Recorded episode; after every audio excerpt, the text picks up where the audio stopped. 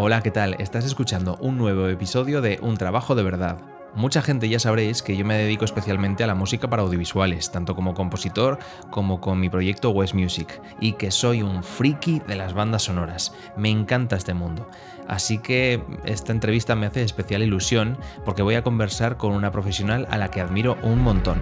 Vanessa Garde es compositora para cine con una larga y experimentada trayectoria. Estudió composición para audiovisuales en Berkeley, Estados Unidos. Ha trabajado con compositores de renombre como Alberto Iglesias, David Newman, Roque Baños y también trabajó en Remote Control, una empresa de Hans Zimmer.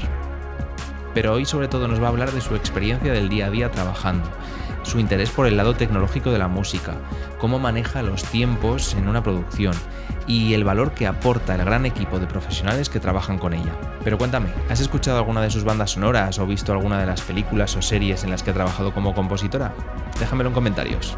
Así que seas o no friki de las bandas sonoras, te recomiendo esta entrevista para ver uno de los lados de vivir de la música que no se ven tanto. Y te animo a que nos sigas en redes sociales y que nos cuentes qué te parece este mundo de las bandas sonoras, de vivir de la música y si te gustaría que trajéramos a alguien especial al podcast en futuros episodios. Espero que disfrutes de la entrevista. Vamos allá.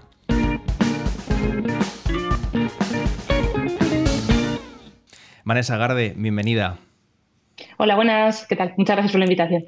Muchas gracias a ti por, por estar aquí, por aceptar esta entrevista para, para, el podcast. Además, me hace especial ilusión eh, como colega, compositora para, para, cine y medios audiovisuales. Así que, bueno, me apetece mucho que, que me cuentes unas cuantas eh, cosas que me interesan, pero bueno, también un poco para que gente que igual no está en el, en el mundo de, del cine o que, que, le interesa estar, pues eh, sepan un poco cómo, cómo, va todo esto. La pregunta obligada que hago a todas las personas que, que vienen a al, podcast es si alguna vez te han hecho la típica pregunta, eh, sobre todo gente que no está dentro del medio, ¿no? Una pregunta tipo, eh, ¿tú de qué trabajas? Y de la música, o soy compositora. No, pero que, ¿de qué vives? Eh, ¿De qué ganas dinero? Pues de la música, soy compositora. Y dice, ah, pero eso es, eso es un trabajo de verdad, eso es posible. Ese tipo de conversación un poco un poco agobiante te ha pasado más de una vez, te siga pasando y espero que ya no te pase tanto, pero pues la verdad es que sí, y de hecho más de una vez, y mi abuela paterna me decía, ¿por qué no te dedicas a esto del banco y estas cosas? Eh, mi madre también me decía, oye, ¿por qué no haces una ¿eh? ingeniería? Sí, sí, sí. claro, mi abuela tenía la sensación, ¿no? Que si trabajas en un banco, pues claro, una mujer de pueblo eh, que dice, no, no, mejor lábrate un futuro que tenga provecho y, ¿no? Eh, y sí, la pregunta, sí, sí, totalmente. Y pues sí, la pregunta muchas veces, muchas veces me la han hecho también tengo un lado un poquito tequi eh, de la parte de tecnología y tal, y me gusta también mucho la ingeniería. De hecho, mi hermana es ingeniera, es, es, doctora en ingeniería de telecomunicaciones, y yo en su día quería también seguir ese camino, que al final, pues las casualidades de la vida te dicen, ¿no? Que igual mejor dedícate a la música, que si se te da bien eh, y tienes cualidades para ello, pues igual tira por ese camino. Y preferí seguir la, la parte así un poquito más creativa, pero pero bueno, la verdad es que he tenido muchísima suerte que mi familia, mis padres especialmente, y mi hermano, o sea, mi entorno más cercano, eh, me ha apoyado siempre a, hacer música, a dedicarme a ello 100% y a, sobre todo a confiar ¿no? en que si, si realmente quieres ponerle ganas y es lo que quieres hacer, pues que te tires 100% a por ello, a la piscina. Eso es bastante importante, ¿no? Que, la gente te, apoye en un principio, eso ayuda mucho, ahorra mucho sufrimiento y, que ya bastante mal lo pasamos, ¿no? La gente que nos lanzamos a la piscina con, este tipo de trabajo, cuando la gente de alrededor te apoya, aunque no te entienda del todo, ¿verdad? Porque es complicado a veces también para, para esas personas, pero que te apoyen ayuda un montón a, a seguir. Sí, sobre todo la dedicación, ¿no? Porque al principio, pues eso, son muchísimas horas, es como que te haces todo lo posible por llegar a todo, intentar ¿no? involucrarte en diferentes proyectos, a veces incluso pues estando muchísimas horas delante del ordenador, ya bien sabes que es una vida bastante, bastante sacrificada, ¿no? Y incluso diría, diría, la palabra sacrificada es, es, complicada porque también no debemos olvidar que si nos decidimos tirar por esta vía y dedicarnos a ello, también es un poco por vocación propia y que sea algo que nos mueve son nosotros mismos, ¿no? Entonces, lo de sacrificarse, sí, con pinzas, ¿no? Porque yo creo que es un sacrificio voluntario y queriendo ir a por ello y, espero que disfrutando también del proceso, del camino que también es de lo que se trata. Sí, que un poco masoquistas a veces somos, ¿no? De que sabemos que esto aquí se viene a sufrir, pero, pero bueno. Sí, pero el sufrimiento, o sea, creo que hay que tener cuidado, ¿no? Con la parte esa de sufrimiento de hay que sufrir para llegar, ¿no? O sea, sí, estamos, a ver, no estamos picando eh, pico pala, eh, no estamos operando a corazón abierto, o sea, yo creo que también tenemos que poner un poquito todo en perspectiva. Claro. Por supuesto que damos la vida por ellos, sí, pero yo creo que en eso eh, creo que mi entorno me, ayuda mucho a tener mucho los pies en el suelo, ¿no? De decir, oye, que sí, que por supuesto la carga creativa y sobre todo enfocarte a lo que quieres hacer, pero sin perder perspectiva también de lo que nos rodea. Claro. Sí, sí, porque hay que tener los pies en el suelo eh, para, trabajar de esto y yo lo estoy, ya lo sé y lo estoy viendo con todas las personas que vienen aquí, que, lo que está claro es que quien consigue vivir de esto es quien ha superado ya la barrera ese de sí hay que sufrir, soy un artista, me, apasiona esto, pero además tiene un extra, ¿no? Tiene un extra de esfuerzo, de organización, de saber estar, de la cabeza bien, bien amueblada, ¿no? Y de tener los pies en la tierra. Luego ya tiene pues el germen de, yo que sé, un poquito de suerte, contactos, ese tipo de cosas. Pero si no tienes esa consistencia, esa fuerza de voluntad, eh, no vas a ningún lado, básicamente. Sí, sobre todo yo creo que esta industria mm, de, creo de una de las cosas que más presumes de la parte colaborativa, ¿no? De colaboración. De si te llaman realmente para hacer X proyecto, va a ser porque confían en ti, porque saben que puedes luego entregarlo, porque saben que vas a tener un mínimo de estándar de calidad eh, porque no creas problemas y eres más bien alguien que, que provee soluciones y hmm. entonces creo que están buscando también un perfil así, ¿no? O sea, cuando una productora busca a alguien no solo lo busca por el talento musical, porque al final, a ver, hay muchísimos compositores y compositoras muy talentosas en todos sitios, pero creo que casi más lo que se busca es ese voto de confianza de que sabes que va a ir bien y eso quizás no todo el mundo, o sea, es difícil poco a poco ir, ir consiguiéndolo, ¿no? Pero yo creo que con, con, trabajo y manteniéndose como muy consciente de que al final, oye, hacemos música, sí, es la, el objetivo final para nosotros, nos va la vida en ello, sí, pero no debemos olvidar que somos parte de, de una cadena de trabajo y en, los que todos vamos a una, que al final es que una película sea lo mejor posible o una serie de televisión o una serie que va a plataformas y nuestra parte colaborativa es esta dentro del, del todo del proyecto, ¿no? Entonces, em, es como tener ese espíritu colaborativo de decir, bueno, sacar el proyecto adelante lo mejor que se pueda y, de forma al final que sea, que sea sana y friendly, ¿no? Y que con la gente del equipo te lleves bien, que puedas tener un diálogo siempre colaborativo y, y que sea al final fácil trabajar contigo, porque yo creo que que la parte más artsy ¿no? de la profesión, de, de, la inspiración y tal. A ver, por supuesto, inspiración tenemos que tener, pero no debemos olvidar que al final la fecha de entrega es la fecha de entrega. Eh, hay que ser también práctico en cierta manera, ¿no? Entonces, de, no perder un poco el norte, ¿no? De que, evidentemente, esto, esto no es una factoría, también lo quiero aclarar, ¿no? Que no es que saques X minutos de música todos los días de forma automática, porque hay días que sí y hay días que no, y no mm. van a salir. Eh, pero sí creo que tenemos que estar preparados y que tenemos que contar con un montón de herramientas que estén a nuestra disposición para que cuando llega la hora de escribir X minutos de música al día, que realmente lo podamos hacer. Eh, no de forma automática, evidentemente, porque no somos autómatas, esto no es una factoría y tienes que escribir, evidentemente, la música a, ad hoc, ¿no? A, lo que tenemos en imagen, pero sí contando con que tenemos que estar entrenados. Esto es, al final es un deporte, es un deporte que al final, a ver, eh, no por la parte física, eh, pero digamos que nuestro músculo, nuestro músculo es, es, y el entrenamiento es el diario de componer y componer, y cuando no tienes proyecto, aún así seguir trabajando en, en mm. poder perfeccionar X estilo, en enterarte mejor de qué librería te va a ayudar mejor con esto, en estudiar orquestación, en estudiar, en analizar otras películas, un poco para que ese músculo esté ejercitado y en el momento que llega la hora de la verdad, que podamos hacer ese sprint final. Exacto, que, eh, estés preparado, preparada, ¿verdad? Para, para venga lo que venga, poder afrontarlo y que no te pille por sorpresa, ¿no? Eso es un poco lo, malo y para eso hace falta una fuerza de voluntad brutal.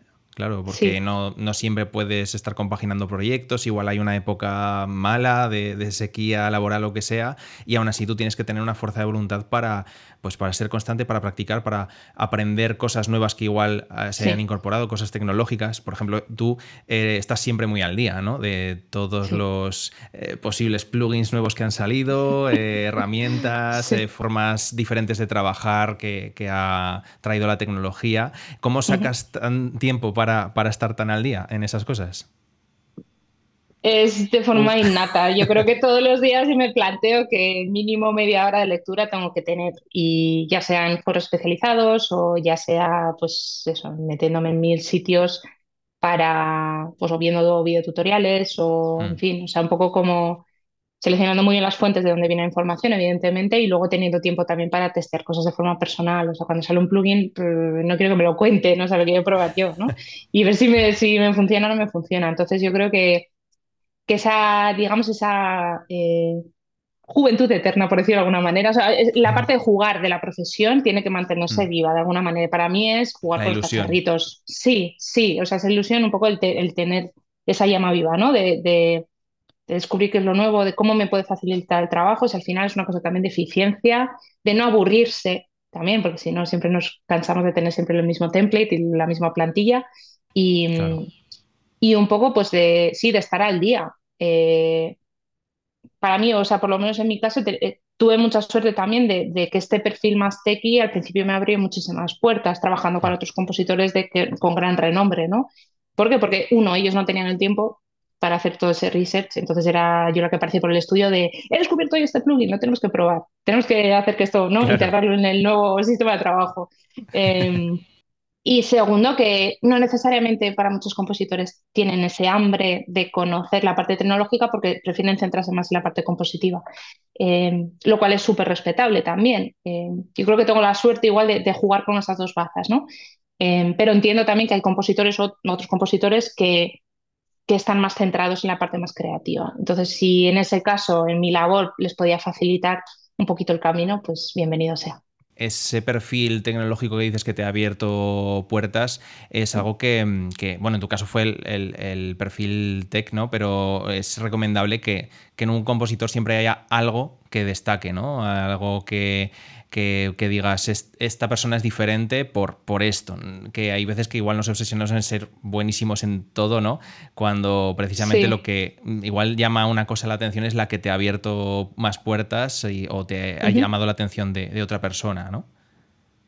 Sí, yo creo que tiene que ver eh, con dos cosas. Una es como ver tu, dónde puede ser útil para otro compositor en caso que quieras empezar como asistente. Yo tuve muy claro que al principio quería trabajar con otra gente para aprender. Eh, independientemente de la formación, que fue mucha, pero pensaba que tenía que vivirlo desde dentro con diferentes equipos de trabajo para, para conocerlo in situ, ¿no? Como desde dentro cómo funcionaba. Em, entonces vi que mucha gente necesitaba sobre todo ayuda en la parte más tecnológica porque uno era uno de mis fuertes y dos veía que era una necesidad para ellos. Em, entonces es un punto de entrada. Mm. siempre hay que pensar, o sea, no vayas a un compositor que es muy buen programador o muy buen orquestador si sabes que esa persona se orquesta su propia banda sonora, a ofrecerle que tú eres un orquestador. O sea, yo creo que, claro, entonces es como hacer muy bien el research, ¿no? La, un poco la búsqueda de qué puede necesitar más en su equipo de trabajo y entrar por ahí. ¿Qué puedo hacer yo por ti? Claro. Exactamente. Es como, Porque ¿cómo si te no puedo parece ayudar? más bien que, que, solo quiero aprender yo de ti, pero no tengo nada que aportarte, ¿no? Es un poco. Sí, sí, o muchas veces de. Yo entiendo que mucha gente que quiere trabajar y que manda mails diciendo, oye, quiero trabajar contigo, mira, compongo esto. Pero es que yo no estoy buscando compositores en mi team. Para eso estoy yo. Entonces, eh, es, es, un poco incómodo, ¿no? Porque muchas veces como, joder, tu música suena muy bien, es que deberías estar haciendo proyectos tú es que no estoy buscando un compositor. Mm. Eh, estoy buscando a alguien que me ayude con, por ejemplo, programaciones o la parte de orquesta de pasar a Sibelius. En plan, de, mándame un score de Sibelius a ver cómo lo haces. O sea, para mí eso es mucho más mm. útil que mandarme a una persona su música. A ver, en su música puedes ver lo musical que puede ser, ¿no? Pero es más difícil. A ver, yo no estoy buscando additional writers. Yo no, busco a alguien que escriba por mí, porque no soy así. Yo, yo quiero escribir cada nota que escribo. Entonces, eh, no sé, es, es, complicado, ¿no? Cuando haces un approach a alguien de saber cómo entrar. porque eso de venderse como propio compositor a otro compositor, eh, pues igual no soy la persona que debería recibir ese email, igual es una productora o igual es un director, pero es como conocer muy bien tu mercado y cómo entrar a él, ¿no? Eh. Y ahí falta un poco, pues eso, experiencia, saber moverte y saber realmente qué es lo que necesita la gente de ti. Em, creo que esto, a ver, no sé cómo lo verás tú, hay, hay muchas carencias en, este país, en la formación que, ha habido y sobre todo en adaptarnos a la industria que ha ido muy deprisa para, igual cómo, cómo se ha afrontado en el, en el tema de la educación, de eh, cómo hemos preparado o nos hemos preparado la gente que nos queríamos dedicar a la música y que la industria ha ido mucho más rápido, ¿no? Entonces, em, ¿cómo eh, yo creo que hay, hay mucha gente que igual eh, sale de estudiar, que ya dice, yo quiero ser compositor, y solo tienes eso en la cabeza, ¿no? Lo que has dicho. Hay muchas más profesiones dentro de la música y dentro de la música para audiovisuales para, dedicarse, que igual acabas siendo compositor o compositora, pero tienes que pasar por ciertas eh, barreras antes. Eh, para que la gente se haga una idea, si puedes hacer una pequeña lista, da, ideas a la gente de qué puede ser eh, si, si, te gusta la composición, si, si te gusta la música de cine, aparte de compositor o compositora, ¿qué más puedes hacer para aportar en un equipo? Pues dentro de un equipo musical, a ver, los roles eh, varían muchísimo. O sea, ahí está la, va a depender un poco del tamaño de la producción, ¿vale? Si la producción es muy chiquitita, normalmente el compositor es quien compone, arregla, se lo come todo, orquesta, programa, o sea, crea todas las partituras, eh, puede incluso llegar a grabar en su propio home studio algunos solistas, eh, pueda llegar a hacer la propia mezcla, no solo en estéreo, sino también en 5.1, veis por ahí también algunos traseros, ¿no? Depende un poco del tamaño de la producción. Ya en grandes producciones, em, digamos que los roles son evidentemente más especializados y con áreas más acotadas, ¿vale? Entonces, eh, la parte, por ejemplo, de programación. La programación, ¿a qué llamamos? A ver, si yo estoy con varios proyectos simultáneos y no llego a todo, porque en todos no puedo programar todo yo sola, necesito a programadores adicionales. ¿Cuál es la labor del programador adicional? Desarrollar una de, las ideas que ya están hechas a imagen, tiene su tempo map, tiene su propio sketch, eh, muchas veces incluso, incluso los sketches ya desarrollados ya por familias, em, un poco abrir, añadir una eh, percusión que se pueda eh, ayudar en cierto momento. Em, parte de, por ejemplo, de programación más de electrónica con sintetizadores, que tengo un colaborador muy bueno, Carlos, Carlos Delgado, perdón, que que se dedica a hacer custom, o sea, son sonidos totalmente customizados porque entonces no quiero tirar de librería que todo el mundo tiene, me gusta la sonoridad de tener algo hecho a medida para el proyecto y confío en él. Entonces le mando ideas, oye, hazme una capa por favor de un pulso grave que más o menos tire por aquí o cómo ves hacer algo por arriba, o sea, un poco coordinar con los colaboradores que tienes alrededor para que la producción final, digamos, que gane eh, en, en calidad y también originalidad, porque no olvidemos que evidentemente ese tipo de sonidos, entonces si sois muy frikis de los sintes, que os gusta crear vuestros sonidos, que sepáis que podéis hacer diseño sonoro electrónico, no en cuanto a diseño sonoro para la película, sino para la propia música. programadores hemos dicho también eso, para programar percusiones, incluso hay veces que orquestales. Eh, muchas veces tiras un sketch que está en modo, digamos, esquelético, por decirlo así, y necesitas vestirlo mejor. Entonces tú has dado los patrones de por dónde tiene que ir y le dices, mira, necesito que vaya por esta vía, esta vía, tenemos de referencia eh, este tipo de orquestación, por favor, complétalo con este tipo de detalle.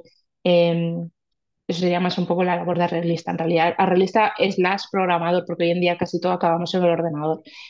¿Qué más labores tengo? Pues, o sea, dentro del team, ¿no? Que de gente que normalmente colabora conmigo, tengo una persona que me ayuda, que es mi mano derecha, se llama Lucía, que es mi asistente. No me gusta la palabra asistente porque parece que lo pones como un segundo nivel, eh, que me ayuda muchas veces con ediciones musicales de, por ejemplo, ahora vamos a empezar un proyecto eh, de empezar a lanzar temps, que en montaje ellos eh, pues está trabajando para que el, el primer pase de película que tengan con la productora esté un poquito más vestido. Pues esas referencias me está ayudando ya a hacerlas. O crear los cue sheets, o cuando grabo prepara las sesiones de Pro Tools, o editar la primera tanda de, imagínate, grabo orquesta, la primera edición orquestal con notas de un Google Doc que ya hemos ido tomando en tiempo real durante la, grabación, y ya me hace una primera pasada y luego yo lo tomo desde ahí. O sea, hay un montón de, cosas de las tareas del día a día en las que yo no tengo 10 brazos y entonces pues está Lucía que me está ayudando con muchas de esas, de esas tareas. Em, tengo a Nerea como orquestadora principal, entonces normalmente prácticamente todos los proyectos, mínimo tengo una orquestadora, que suele ser Nerea, porque me conoce muy bien, sabe cómo trabajo, sabe cómo me gustan las partituras en Sibelius, es muy detallista en articulaciones, en, bueno, en todo, o sea, en todo. Conoce muy bien mi proceso, entonces eh, normalmente tiro de ella. Eh, hay muchos proyectos en los que necesitamos orquestadores extras, porque no llegamos por fechas, porque hay muy, hay muy pocos días de preparación de partituras, eh, entonces normalmente pues tenemos gente extra también para, para eso, ¿no? Em, que nos ayudan también con eso. Normalmente luego aparte está la figura del mezclador y suelo trabajar con bueno, varios ingenieros, normalmente pues eso, eh, Miquel Cruchaga o José Luis Crespo o Fran. Em, Rafa a veces me ayuda también si mezclo yo a montarme las sesiones de Pro de mezcla.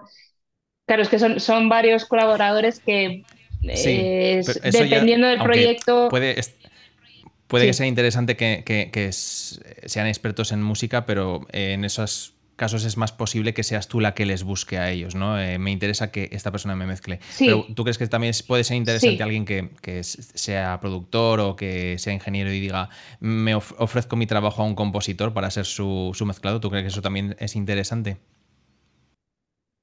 Creo que es interesante, eh, depende también un poco del approach, porque hay veces que igual te dice alguien, ay, me encantaría trabajar contigo, y es, es, difícil como encontrar, si ya tienes a la gente de confianza con la que sueles colaborar, es como difícil traer a alguien más cuando sabes que los que tienes ya te funcionan. Pero tengo que decir que a veces que por problemas de disponibilidad, por problemas de presupuesto, por problemas de, bueno, sí, normalmente de calendario, o directamente que ves que no es un proyecto que, imagínate, si trabajo con X no sé, mezclador, por ejemplo, por ponerte un ejemplo, ¿vale?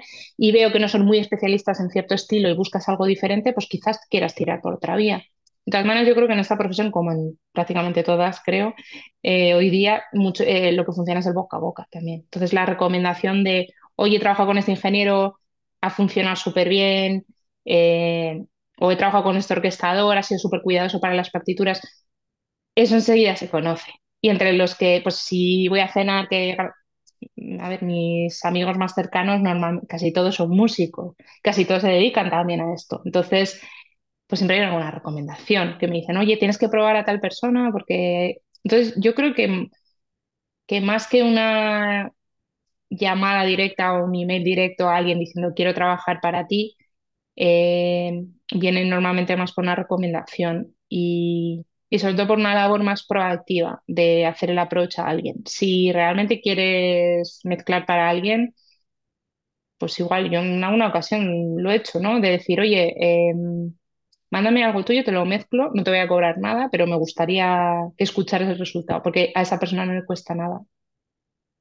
Es como probar, pero ser un poquito más proactivo en la búsqueda, ¿no? Porque, ya te digo, lo de los emails, el email frío este, ¿no? Que llaman, los cold emails son un poquito raros. No sé, a mí me da la sensación como que, que te pueden generar muchas veces rechazo en lugar de, ¿no? De, hmm, de abrazarlos.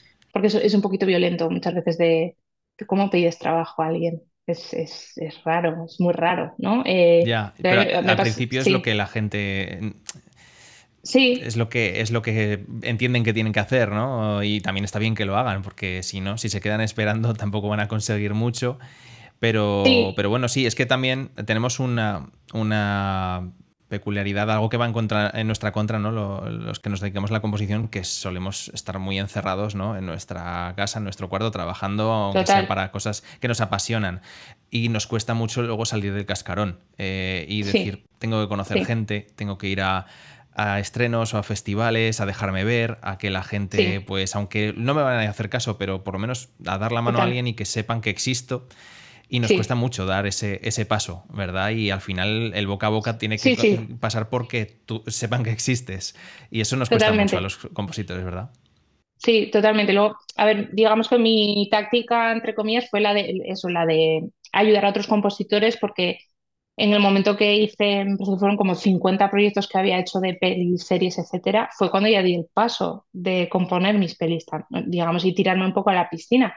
Pero antes había sido siempre ayudar a con, quien estuviera. Pero lo curioso de eso, es que claro, los contactos los vas haciendo poco a poco, porque ya vas conociendo a los productores. Eh, siempre, ojo, eh, siempre guardando mucho las distancias, porque cuando estás con un compositor nunca luego te quieres vender como el compositor de su, la próxima peli, porque la prioridad está del compositor con el que estás trabajando. Hay que tener muchísimo cuidado. Es un poco como el sentimiento de lealtad, ¿no? De quien tienes, mm, eres parte del equipo y estás para favorecer las cosas, pero nunca para meterte a codearte y, acabar tú con ese proyecto, ¿no?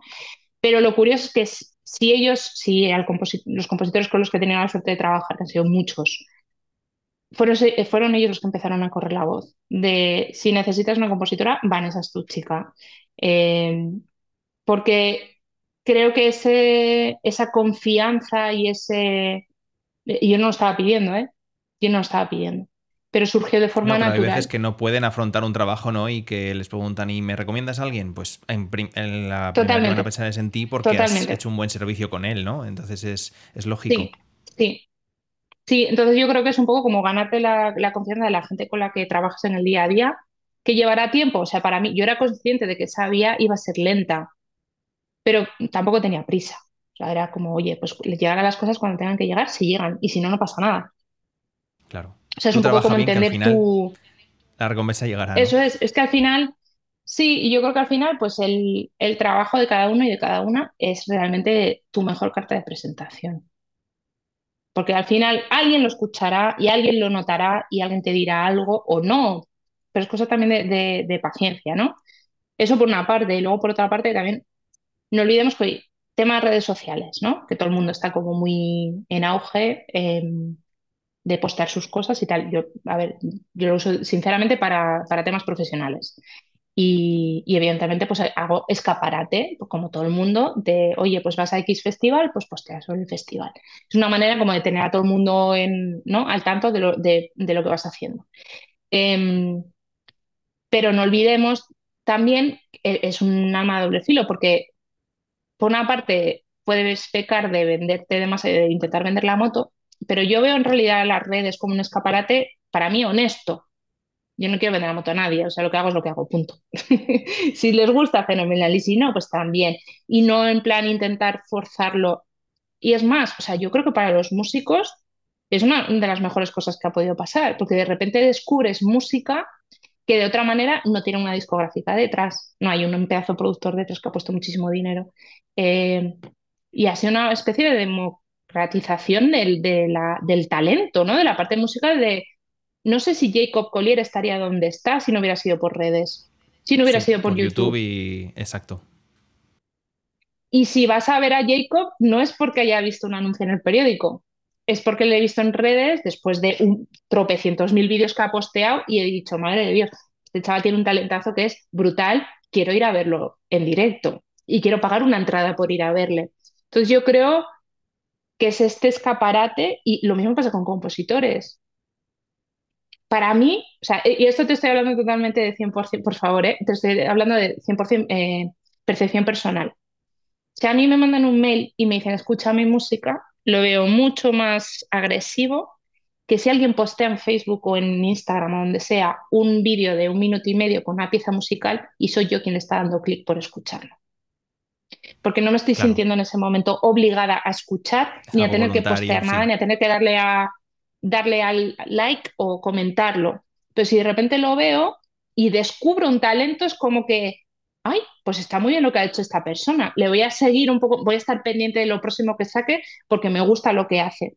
Y yo creo que esa táctica, es una táctica, por ejemplo, que usa muchísimo Tina Gu, o sea, Tina Gu está hoy en día donde está, mucha parte yo creo por redes sociales, porque ha sabido enseñar su talento y ha sabido que otros vean su, talento sin que te manden un mail diciendo escucha mi música, ¿no? Hmm. Entonces, eh, creo que es una forma más natural de descubrir talento que lo que hablamos igual del, del mail. Sí, sí. Que te digo eh, que es una percepción totalmente personal. vale. No, no, es verdad. el único riesgo que tienen las redes sociales, que no sé cómo lo verás tú, o si has tenido que a veces desintoxicarte, es que precisamente a veces ves eh, gente tan, con tanto talento, publicando tantas cosas, eh, siendo tan buena, que llega un momento que te da una ansiedad de tengo que hacer, tengo que hacer, tengo que hacer cosas que igual nunca llegas a, esa exigencia que te puedes poner eh, y hay que encontrar un equilibrio. ¿Te ha pasado alguna vez un poco de burnout de de pensar que tienes que dar más mm. que, ofrecer más? No me he puesto nunca ese tipo de situación a mí misma. Es como, a ver, voy sacando a mi ritmo y ya está. O sea, yo creo que él, porque si no puede ser tóxico totalmente. Entonces es como, pero esto también pasa, a ver, hace años lo de ir a audiciones en las, en la, audiciones o conciertos dentro del propio conservatorio. Yo estoy en Madrid en el conservatorio en superior. Ahí sí que había ansiedad. Y es un ambiente, es un ambiente tenso, porque en, general hablabas antes de la enseñanza, ¿no?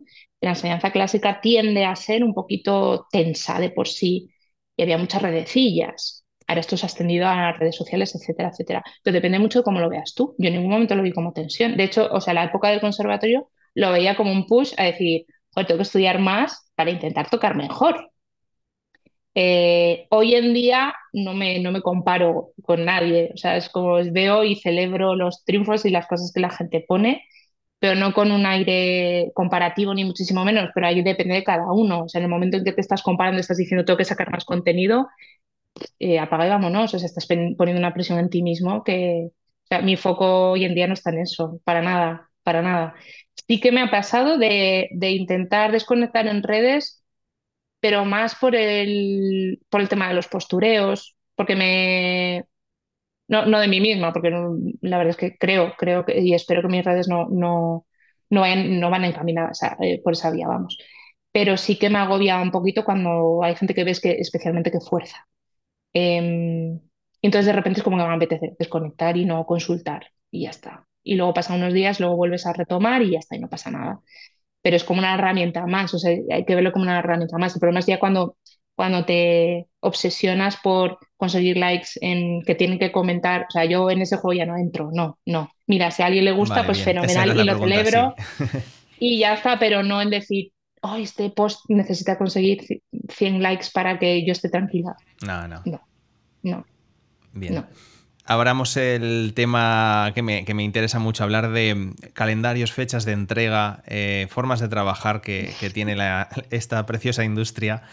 Eh, como, bueno, si, eh, por si la gente no lo sabe, en el trabajo de la composición para cine hay una exigencia brutal en cuanto a fechas de entrega. Normalmente dan muy poquito tiempo para, para mm, terminar la música y ya no te cuento ni grabarla.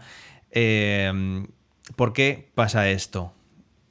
¿Puedes decirnos tu opinión de por qué, por qué llegamos a, estas fechas reducidas? Pues yo creo que tiene que ver con la naturaleza de cómo se hace un proyecto y en qué fase entramos nosotros. nosotros somos parte de la postproducción, preproducción, eh, producción y postproducción. Postproducción entra sonido, entra, digamos, toda la parte ya final de darle color, de, en fin, tal, por la parte visual. La parte de sonido, pues haciendo sonido, eh, y la parte de música, ¿no? Que normalmente pues eso entramos al final. Igual suele pasar que se retrasan un poquito en el rodaje, se retrasan un poquito en el montaje, y ya cuando nosotros entramos, normalmente ya es. Pero tú no te puedes retrasar. Claro, la fecha, la fecha de entrega y de estreno está. Entonces, la entrega tardía eh, no puede venir, porque además normalmente se suelen comprometer a decir, he reservado uno de los estudios de pospo que tienen 5-1 Atmos o lo que sea aquí en Madrid o en Barcelona, donde sea, en X fechas y te atan de pies y manos, porque esa fecha no se puede mover normalmente. Entonces, vamos siempre con un poco con la soga al cuello con, el, con los tiempos. Entonces, es complicado, es muy complicado y, es, y creo que requiere una parte, entre comillas, medio matemática de, de tener medio cerebro enfocado en la parte creativa y medio cerebro en la parte matemática de seguir calendario y de, y de organizar toda esa producción musical. De hecho, hay en algunos casos en los que algunos compositores prefieren eh, delegar la parte de producción musical en otra persona para no tenerse que encargar de todo. En mi caso soy un todo en uno eh, porque me encanta hacerlo, uno.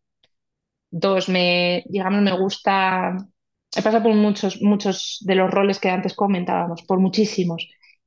Y, y me gusta de alguna manera como supervisar que todo el mundo esté donde tiene que estar, que las fechas estén donde tienen que estar. Evidentemente, a ver, me ayuda muchísimo tener a Lucía, me ayuda muchísimo tener una oficina detrás, que hay tres personas que están detrás en la oficina, uno es mi agente y luego hay dos personas más que coordinan un poco de management, calendario, agenda, que yo no tenga que responder todos los mails, que si hay que agendar algo como esta entrevista, pues que se haya podido hacer con un poquito de antelación viendo los huecos y que yo no tenga que estar pendiente de todas esas cosas porque si no llevan muchísimo tiempo, que son horas del día que yo no tengo, ¿no?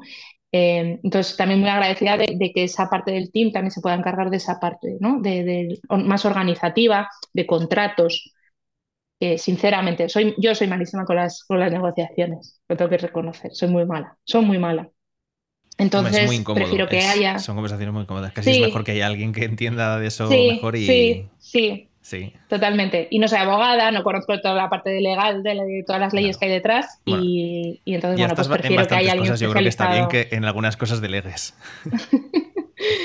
sí, sobre todo se, empieza a hacer complicado cuando, cuando hay cosas eh, simultáneas, ¿no? Cuando hay proyectos simultáneos que no estás con uno necesariamente, sino que estás con varios. Entonces se empieza a hacer un poquito más complicado que ves que las horas del día dan lo que dan y que tienes que avanzar en todo esto, de todos estos proyectos, ¿no? Eh, ya te digo, muy, muy afortunada de tener como un equipo de trabajo muy cualificado. Y tengo que decir también que, que están muy preparados también porque han pasado por programas de Film Scoring donde han estudiado también cómo hacerlo, que gran parte de ellos han sido alumnos míos antes. Em, entonces, digamos que, que han ido como recibiendo el training, ¿no? De que cuando llegara la hora pues estuvieran un poquito más preparados. Y creo que por fortuna en los últimos años está habiendo cambios a bien en, toda la educación también en España, porque hay muchos centros, incluyendo pues, Berkeley Valencia, SMUC, eh, está en el Catalina Busca, está creo la Escuela TAI también están, bueno, eh, hay, hay como, está la Escuela de ICAM, que a veces también me llevan también a, dar charlas, o sea, yo creo que hay, hay muchas instituciones ¿no? que están que están un poco abogando por, por la, la, labor ¿no? del, del músico visual están dando una formación competente, práctica, que esté un poquito más actualizada a, las necesidades de hoy día y que no sea necesariamente solo la, el análisis de una partitura de Bach. Que ojo, también tengo que abogar, tengo que decir también una cosa, ¿eh? y a favor también de la educación de conservatorio, que yo vengo de ahí, em, y es que muchas de las clases que en su día veía como que no podían ser tan fructíferas, no, no, no le veía tanta utilidad en el momento, después de unos cuantos años, han sido básicas para que entienda el análisis musical en tiempo real de forma vertical y pueda hacer una reducción, eh, para poder mm, actuar en tiempo real, hacer cambios en, ahí mismo con la partitura delante con los músicos delante y que de otra manera no hubiera sido capaz de hacer. Entonces también, incluso si vemos que la formación más clásica puede estar obsoleta, creo que hay una gran ventaja de tener eso en nuestro bagaje. Entonces, no olvidemos también que si donde venimos de analizar a Bach y a Beethoven y a Sostakovich y a Mahler, eso, queda ahí, queda ahí detrás y nos va a venir súper bien para la hora de la verdad. Ellos siempre nos van a aportar cosas nuevas que no sabíamos que, que, que teníamos que aprender, ¿no? Bach siempre nos va a desvelar algo nuevo. Entonces también yo creo que es importante el equilibrio también de las dos cosas, ¿no? Eh, ser experto en bandas sonoras, eh, pues te puede igual ser un experto en Jerry Goldsmith o en lo que quieras, pero mm, Bach también te va a enseñar cosas que igual te van a hacer también tener algo, una identidad tuya, que no sea simplemente conocer el lenguaje de las bandas sonoras, que también ha ido evolucionando y que se ha basado en clásicos, neoclásicos y contemporáneos, ¿no? Entonces todo viene de algún sitio. Entonces hay que mamar de donde se pueda, de todo lo que se pueda. Vamos, es, importante. Sí sí. Sí, sí. En cuanto a. Entonces, en cuanto a, por ejemplo, si no se retrasara eh, las fechas de, la producción, em, preproducción, producción de una película, y no te afectara eso a, posponer tus fechas, ¿tú crees que más o menos se, se dan fechas realistas a los compositores para, para trabajar o aún así eso se podría mejorar un poquito?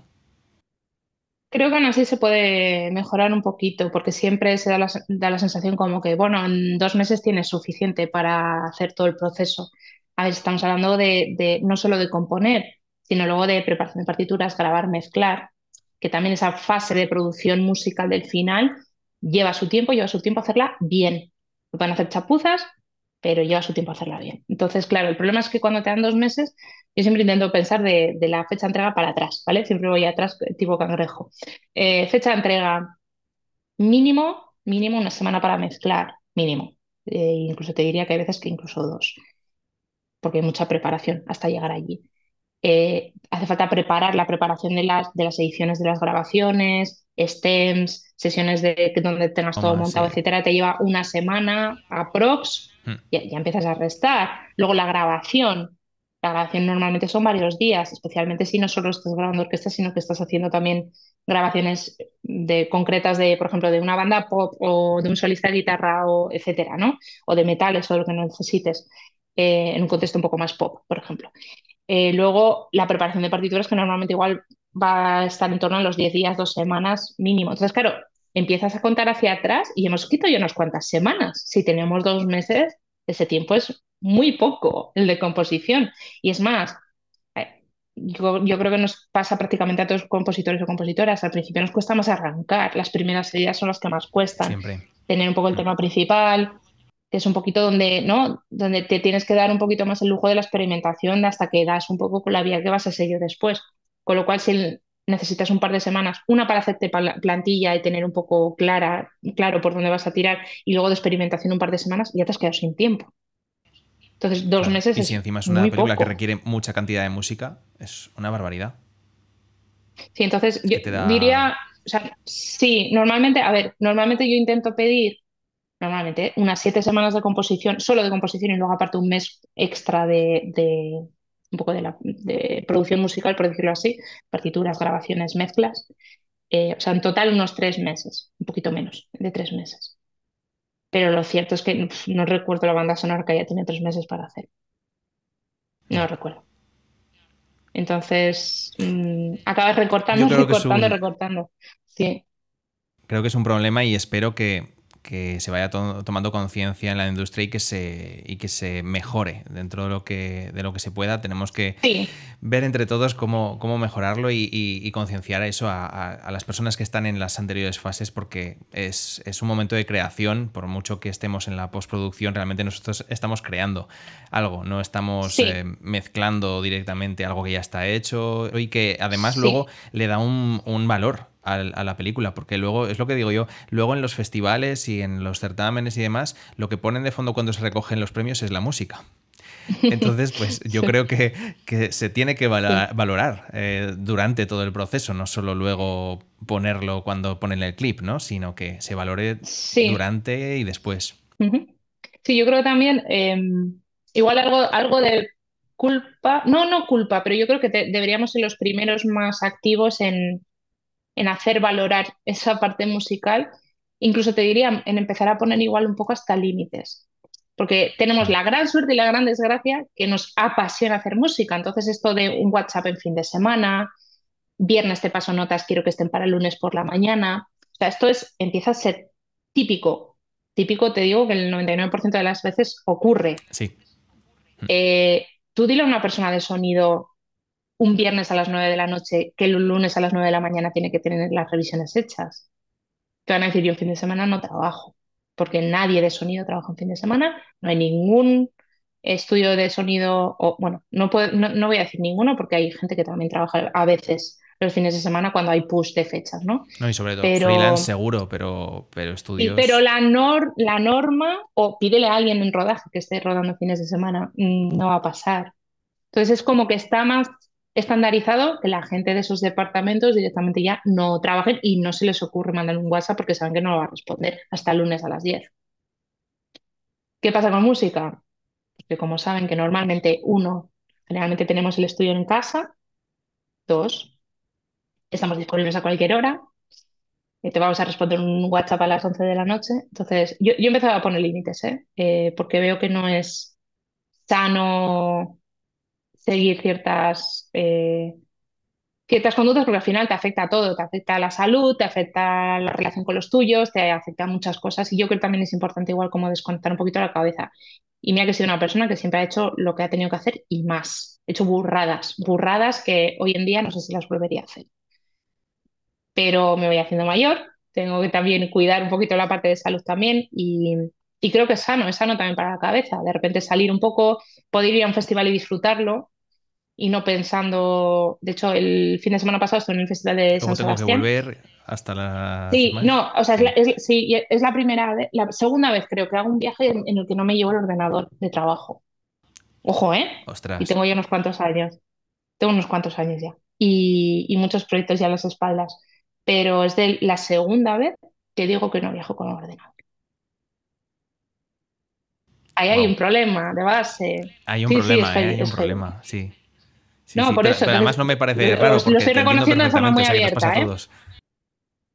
Sí, sí, lo estoy reconociendo de forma muy abierta, pero yo creo que de, la misma manera que creo que es terapéutico hablarlo eh, y ser consciente de ello y exponerlo así, eh, creo que es importante que todos. también la, sí, la gente sea consciente, ¿no? De decir, oye, es que estoy de festival, no tengo el ordenador y no va a pasar nada. Claro. Y no va a pasar nada, porque el resto de departamentos no van a tocar el ordenador hasta el lunes. Entonces, eh, un poco como ponernos nuestros filtros. Y mira que me cuesta, ¿eh? Me cuesta no sé si- muchísimo. Pero... No, además, seguramente por temas de salud lo has aprendido todo esto, pero ¿te ha pasado también que muchas veces te has dedicado en ello, has hecho las cosas cuando te las han pedido, ha- has dejado de dormir y has entregado y te da la sensación de si lo hubiera entregado cuatro días después no habría pasado nada? Que a veces te meten prisa, te meten prisa, te meten prisa y, y luego lo único que querían era eso, asegurarse de que lo tenían, pero igual cuatro días después también les habría servido. No sé si te ha pasado alguna vez que dices, me parece que no habría pasado nada. Sí, me ha pasado, sí, me ha pasado recientemente de entregar un proyecto en el que tenían muchísima prisa, o sea, muchísima, con muchas is, de estos así de muchísimas prisa, Sí. de entregar un domingo por la tarde, porque empezaba a entregar bobinas, digamos, a bobina por día, o sea, bobina 1 entregaba el lunes, bobina 2 el martes, bobina 3 el miércoles, jueves la 4 y el 5 la- el viernes, ¿vale? Por hacerlas un poco paulatinas. Entregamos bobina 1 el domingo por la tarde para que tuvieran tiempo de descargarla, ponerla en su sitio. Hasta el miércoles no se descargaron el link. Después de todas las prisas, ¿vale? Mm, y me suena, sí. describirles y decir, oye, está todo ok, eh, nos hemos pegado una paliza enorme para llegar a esto así. Por favor, necesitamos una confirmación de que está todo bien. La confirmación todavía no la tengo. Eh, entonces dices, ostras, entonces, ¿qué haces? ¿Te Y ahí es donde, lo digo porque yo lo he vivido y ahí es donde te planteas, ¿quién, quién lo hace mal? ¿Yo por acceder, ellos por pedir? ¿Qué pasa aquí? Algo tenemos que hacer entre todos. Esto no puede seguir así. Pasa mucho, ¿eh? es que pasa mucho, nos pasa Sí, a prácticamente todo sí. el mundo que estamos en esto. Sí, yo creo que también eh, hay un problema de comunicación quizás, ¿eh? No, no, no los, cada caso es diferente, ¿no? Pero tener un, co- un coordinador de postproducción que sepa cómo funcionan las cosas y sea realista en las entregas y cómo se piden las cosas es clave y tenerlo de tu lado, porque en el momento que no fluye la información, hay un problema. Eso es Sí. uno. Es que las películas, Sí. yo, sí, bueno, perdona, acaba. No, no, dime, dime, no, perdona, perdona, dime.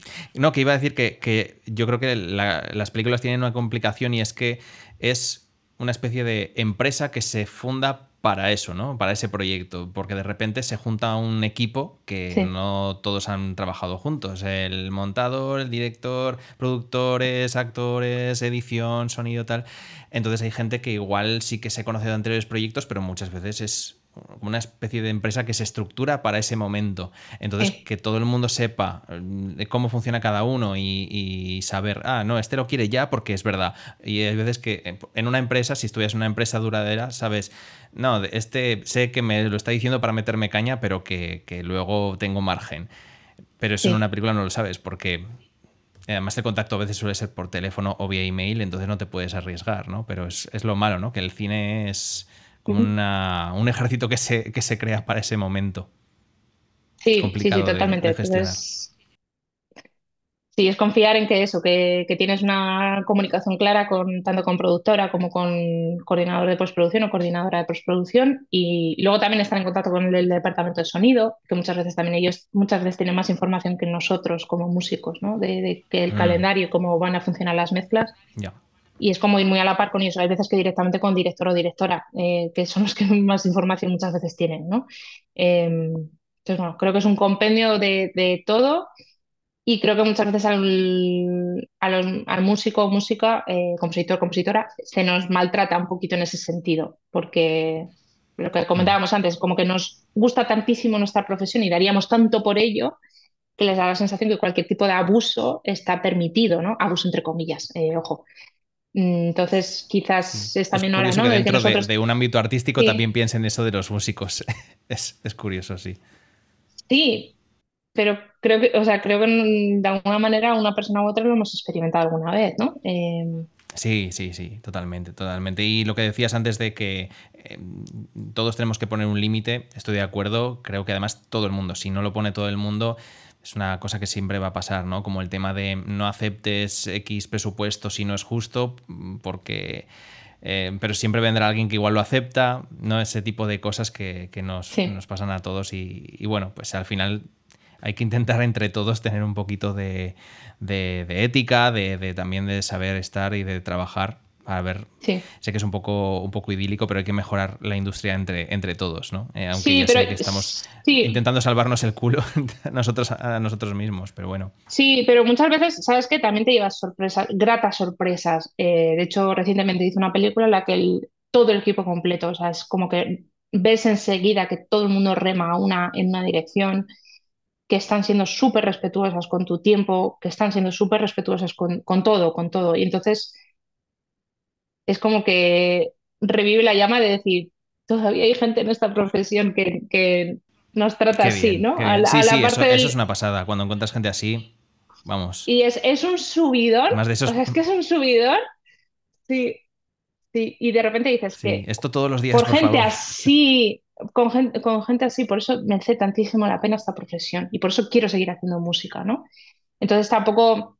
No debemos tampoco generalizar, porque yo creo que hay todo en todos sitios, ¿no? Entonces también es un poco como quedarnos con qué se puede mejorar de X proyecto. De hecho, ¿sabes qué? Siempre me gusta, eh, después de todos los proyectos, hacer como una especie de, no mini reunión, pero sí un poco un touch base, ¿no? O sea, como tocar, eh, llamar o estar en contacto o hablar directamente o quedar a echar un café con la gente del, del equipo por comentar qué se ha dado bien del proyecto, un poco sacar las cosas positivas y las cosas que vemos que se pueden mejorar. Y tengo que decir, y esto es una lanza a favor eh, por ellos y por ellas, que mucha gente acaba muy quemada en proyectos y es como, no me hables porque no quiero saber nada más. Y en mi caso tengo la grandísima suerte de que son los primeros que lo buscan. Y es como, oye, ¿cómo vamos a hacer para el siguiente? Bueno, de hecho, esta semana estamos así como on fire, viendo cómo vamos a, mejorar ciertas cosas ya de lo, de lo que viene de a ver para las mezclas, no sé qué. O sea, estamos ya como explorando de no, porque el micrófono de tal y esta librería. O sea, como maquinando el siguiente paso porque estamos todos remando a que esto vaya cada vez a mejor. Y eso es un lujo y ya te digo, es una eh, una lanza a favor eh, por ellos y ellas, porque al final es como dices, fuera, que estamos remando todos en la misma dirección y te sientes tan arropado y para mí eso es, eso es clave. Porque la gente de, mi equipo de trabajo, la que trabajo, esté bien, quiera formar parte del proyecto, esté 100% involucrada y surge alguna cosa, a todos nos surgen cosas, de repente que hay un push de calendario, que hay, hace falta echar una mano en otro departamento que no es el tuyo y están todos viendo a ver cómo se puede apoyar. Y eso para mí, eso para mí no tiene precio. Eso para mí no tiene precio. Qué bien. Desde fuera yo creo que también que, valoras mucho tu equipo de trabajo. Es un equipo de personas que además les das valor, que, les das visibilidad y, entonces pues se percibe, se percibe ese, buen rollo y esas ganas de mejorar. Sí, sí. Sí, y luego que siempre que puedo darles crédito en todo lo que puede y más, ahí van a estar, en post de redes sociales, en, lo que sea, en si pueden venir al estreno, en, en cuidarles, o sea, en cuidarles porque yo entiendo que para mí son mi familia de trabajo, y el vínculo personal que hay con todos ellos y ellas, pues es muy grande también. Entonces quiero que, que seamos muy organizados de hace un año aproximadamente, creamos una plataforma de comunicación interna en la que pueden consultar los mensajes cuando quieren. Hemos quitado el vínculo de WhatsApp porque WhatsApp me parece que se debe reservar para temas personales eh, y tener una plataforma totalmente separada en la que está todo súper organizado. La persona de X departamento está invitada al subgrupo de, de X tarea. Eh, como que sea sano para todos, que todo el mundo tenga la información ahí, la pueda consultar. Pero yo creo que al final es mucho de respeto, de todo lo que a mí me hubiera gustado tener en otros equipos de trabajo, de por temas de organización, intentar implementarlos para que sea más sano para todos y para todas, ¿no? Entonces, el momento en el que nos ponemos pilas para trabajo es la caña. Y el momento que hay que desconectar, hay que desconectar. Y yo soy la primera que les digo, fin de semana o este fin de semana es un poco más tranqui, no os preocupéis, tomáslo. Oye, que tengo tal viaje, me tengo, necesito tomar dos semanas de vacaciones, pues planificamos todo para que esas dos semanas de vacaciones puedan pasar. O para que ese viaje a cierta boda que se tiene que ir o lo que sea esa persona, que lo pueda hacer. Porque es clave que podamos ser flexibles dentro del propio equipo para que todo el mundo esté contento. Y, y lo que comentabas, eso de darles crédito, es que para mí es clave porque ha habido tantas veces en las que he formado parte de un proyecto y en el que ni se me ha mencionado y es frustrante. Porque dices, joder, después de todo el currazo y el sacar aquí las castañas del fuego a alguien y luego que ni siquiera tengan la, ¿no? La decencia. Es que en el momento de repente es un poquito, dices, joder, mm, eso pesa una vez lo dejas pasar, dos veces lo dejas pasar. y a la tercera ya dices, oye, ya vale, ya vale. O sea, esto yo no quiero que esto sea así. Em, entonces, no sé, creo, quiero creer que, intento mantener un, ambiente muy, muy sano. Y veo que entre ellos también, o sea, dentro de la plataforma, incluso cuando nos juntamos todos, que hay, hay muchísima complicidad, ¿no? De, de que saben que si hace falta echar una mano extra en, oye, si Lucía Acabado le dice a Nerea, oye, ¿puedes extraer las partes de esta partitura? Venga, te echo una mano. Venga, yo me estoy encargando de esto. Ah, ya chequeo yo los tiempos más de las sesiones con los scores para que vayan 100% alineados. O sea, son cosas que le salen de forma automática porque, le sale... motivada, sí. sí. y luego ven y, y yo creo que es importante, es importante que luego a la hora de grabar y de, oye, que nos despedimos con la persona que hemos hecho las sesiones remotas y tal, decir, oye, acredito a esta persona que gracias a vosotros hemos podido hacer que la sesión sea súper smooth y, hemos podido grabar todo este minutaje de música en estas sesiones de forma súper fluida. Que es importante, es importante. Mm. Sí, sí, sí, sí, Totalmente. Y yo, es algo que también estoy eh, aprendiendo con, con, West Music, lo intento también porque es algo que me preocupa con los equipos de trabajo, con los intérpretes que participan. Yo creo que es algo que tenemos que, que sobre todo cuando son eh, compañeros y compañeras eh, cercanas de aquí hay que darles mm, visibilidad, hay que darles el crédito porque, porque se lo merecen y porque la industria tiene que ser así, más, más equitativa, más dar más valor. Yo me alegro, por ejemplo, últimamente que creo que antes no se veía tanto, eh, incluso en películas americanas que estoy viendo, pues de, de hace poco veía pues en los créditos que aparecen todos los intérpretes de la orquesta que antes igual, dependiendo de la peli, no la ponían, pero ahora está bastante de moda poner todos los nombres y me estoy alegrando un montón de películas, además que Misión Imposible, que Lord Valve ha tenido ahí mogollón de músicos y los ha puesto a todos. Michael Giacchino también, no sé en qué película vi que lo ponía todo y eh, creo que fue en la última de Indiana Jones que también ponían a todos. Eh, son de esas cosas que dices, bien, bien, vamos por el buen camino y si ellos ya lo están haciendo así, pues a ver si se nos pega también a todos, ¿no? Totalmente. Así que bien, hay que dar crédito a la gente. Sí, muy bien, muy bien. Sí. Muy bien, eh, no te quiero quitar mucho tiempo, así que vamos a, ir cerrando. Si me puedes hacer algo, un resumencillo de qué, qué, crees que deberíamos aprender de la industria americana, que siempre es un poco como nuestro, nuestro referente, y, qué cosas buenas tenemos aquí que deberían aprender ellos de, de nosotros. Mm, te diría igual de la industria americana lo que digamos, el, nivel de facilidades que van a poner. O sea, eso yo creo que estaría muy bien que, ¿no? que de alguna manera viajar aquí también y nos pusieran tantísimos medios, o sea, medios a la hora de, de poder grabar de forma cómoda, de poder tener muchas fechas de grabación, porque el presupuesto permite eh, cuidar todos los detalles, grabar prácticamente todo en lugar de tener que tirar de, mucho MIDI, etc. Em, digamos que la escala de todo es mucho mayor. Ahora, el hecho de tener una escala mayor también tiene muchísimas implicaciones. De tiempos los están reduciendo todavía más. Si nos quejamos de las fechas de aquí, las de allí son infernales. Infernales. Sí, sí. Eh, ¿Qué supone eso? Que muchas veces ves una película y ves a un compositor como principal y a cinco eh, additional music composers. Sí. ¿Por qué? Porque el compositor principal es incapaz de llegar a todo por la cantidad de música que hay y normalmente esa es otra de las desventajas. Creo que, hay un abuso de música bastante brutal. De hecho, es que la, muchas películas y tiene música, lo que dicen, ¿no? Wall to wall, ¿no? De pared a pared, ¿no? Que sería non-stop, no para, es música constante. Entonces, un poco como poner en valor a la música de hay momentos en los que se necesita también tener silencio. Entonces, yo creo que eso, desde la perspectiva un poco más europea, lo tenemos un poco más cuidado. No siempre, pero a veces sí. Eh, Creo que tenemos un componente un poquito más artsy, de una voz un poco más propia aquí. No estamos tan cortados por los patrones. Hay, sí es cierto que a veces nos piden copiar todo lo que se pueda el temp, lo que tienen de referencia, pero creo que todavía se mantiene esa labor artesana de cuidar el producto, de mimar la, la, parte compositiva y que no se convierta en factoría. Porque sí es cierto que en los últimos años hay veces que es escuchas una peli de, ciencia ficción y sabes por dónde van a ir los tiros, ¿no?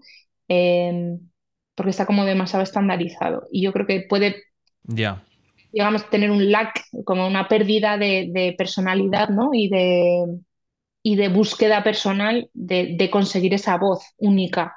Y es un poquito en Estados Unidos hay veces que se pierde. No siempre, ¿eh? No siempre, pero muchas veces se pierde.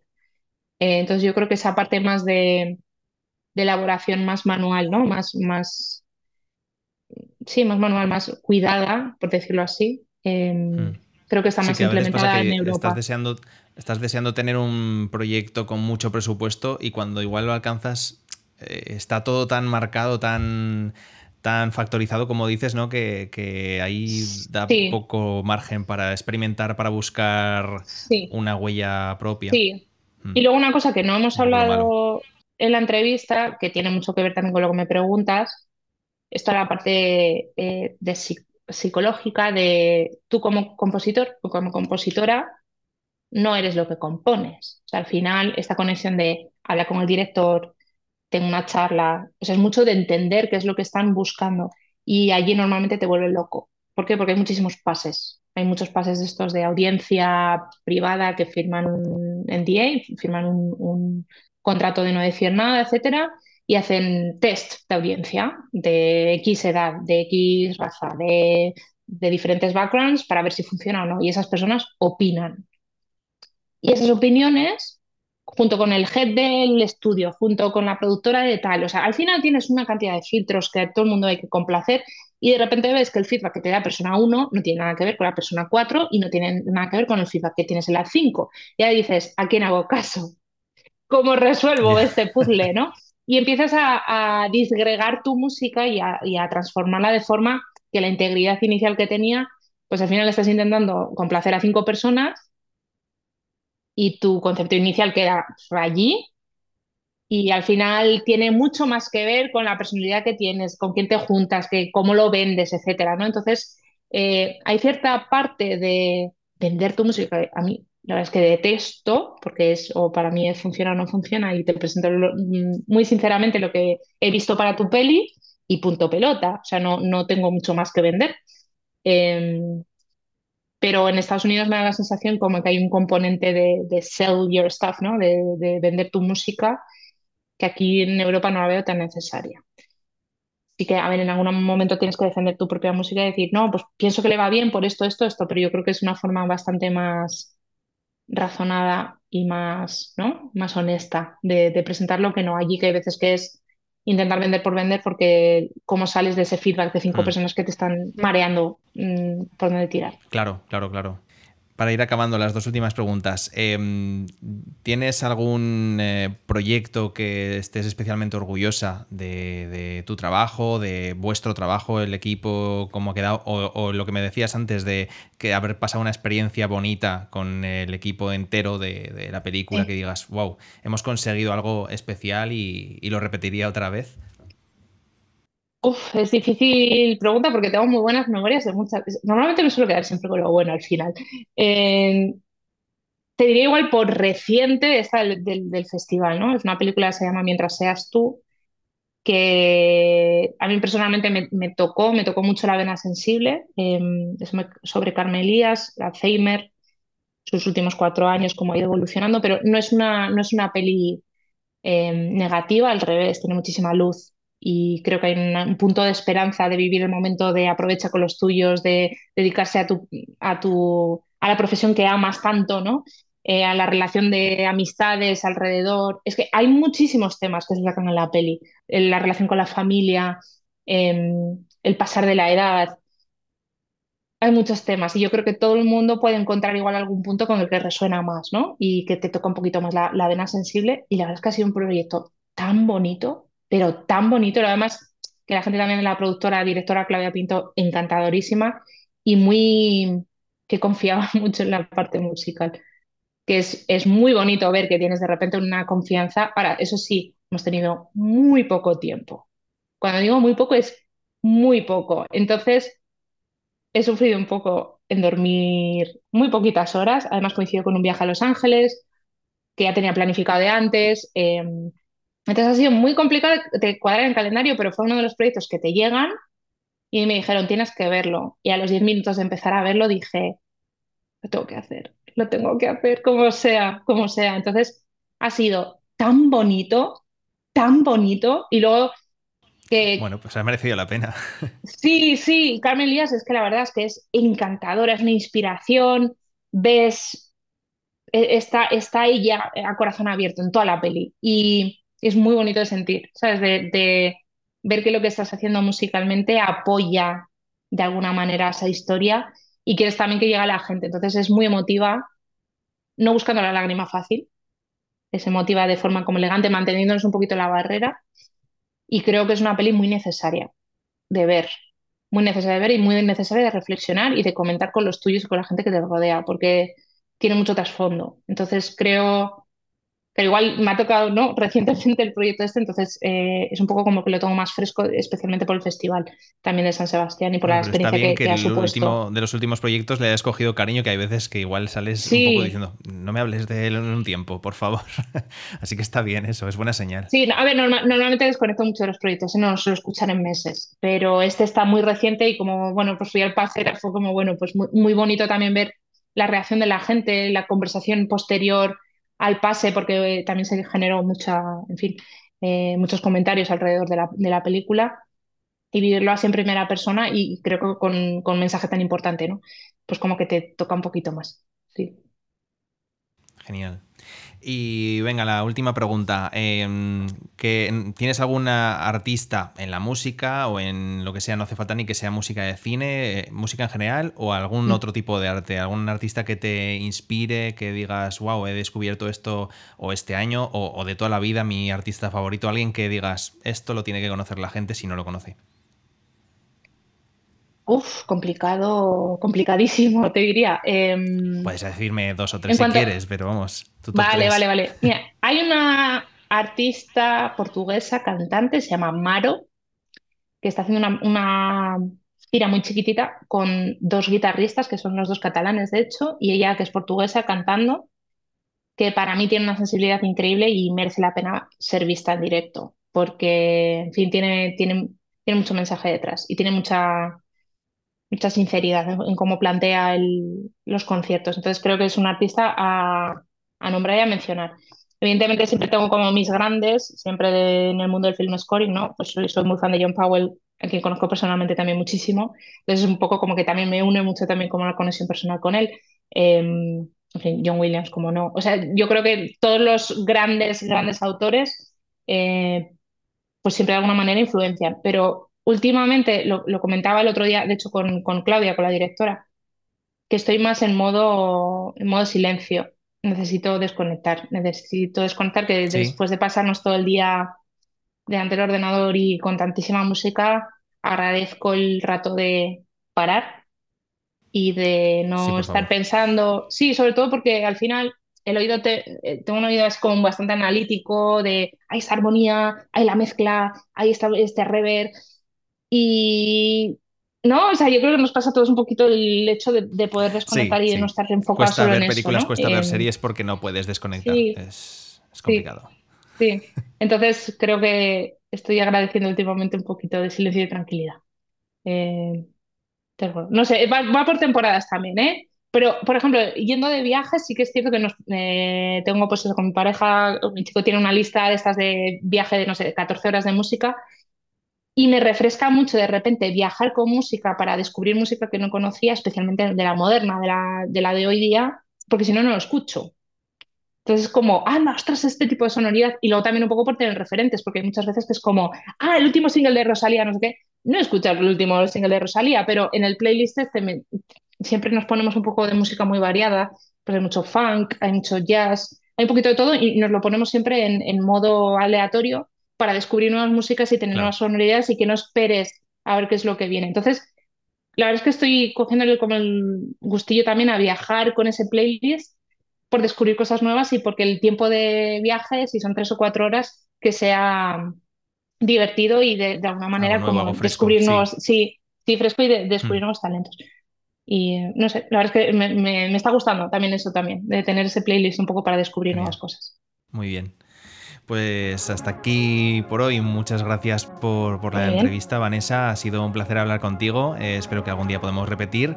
Y gracias por tu, por tu visión y, y, bueno, que vaya todo genial y los siguientes proyectos.